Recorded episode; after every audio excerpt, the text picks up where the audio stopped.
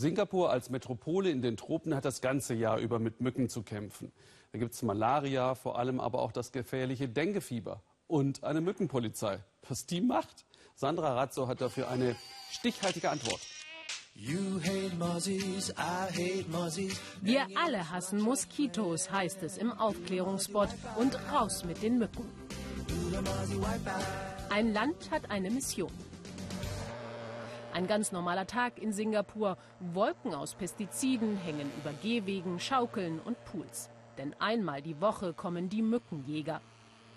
Als Überträger von Malaria, Gelb- und Denguefieber sind die Moskitos gefürchtet. Deshalb nimmt man das Sprühen hier ernst, sehr ernst, todernst. Entweder Sie sterben oder ihr sterbt, heißt es auf dem Plakat. Lasst sie uns bekämpfen bis zum Ende. Gesundheitsschädlich die Chemiewolken? Nein, sagt Mückenjäger Isa. Das hier ist nur sehr wirksam.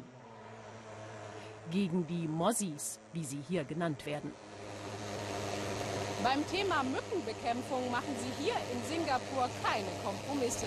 Es gibt sogar eine eigene Mückenpolizei. Warum eigentlich? Sie ist eine Kämpferin gegen Denguefieber, eine Mückenpolizistin im Freiwilligendienst sozusagen. Denn in ihrer Freizeit geht Jessica Chum durch die Nachbarschaft und klärt auf. Niemals Wasser in offenen Behältern stehen lassen, ermahnt sie hier und Blumenwasser regelmäßig wechseln, damit die Mücken nirgendwo brüten können. Manche Singapurer seien immer noch sehr nachlässig, findet Frau Cham. Das ist so gefährlich für uns. Diese Mücken können dich jederzeit töten. Deswegen ist es wichtig, die Leute aufzuklären.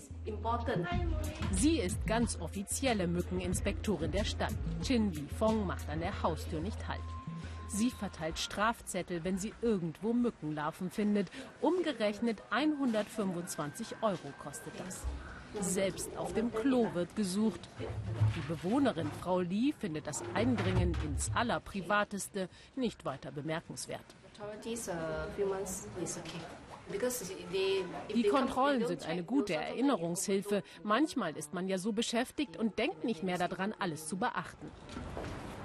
Für all das Suchen, Sprühen und Aufklären gibt Singapur jedes Jahr viele Millionen Dollar aus. Aber kann man den Kampf gegen die Mücken in den feuchtheißen Tropen wirklich gewinnen, will ich von Nasir Maidin wissen, einem der wichtigsten Mückenbekämpfer der Stadt.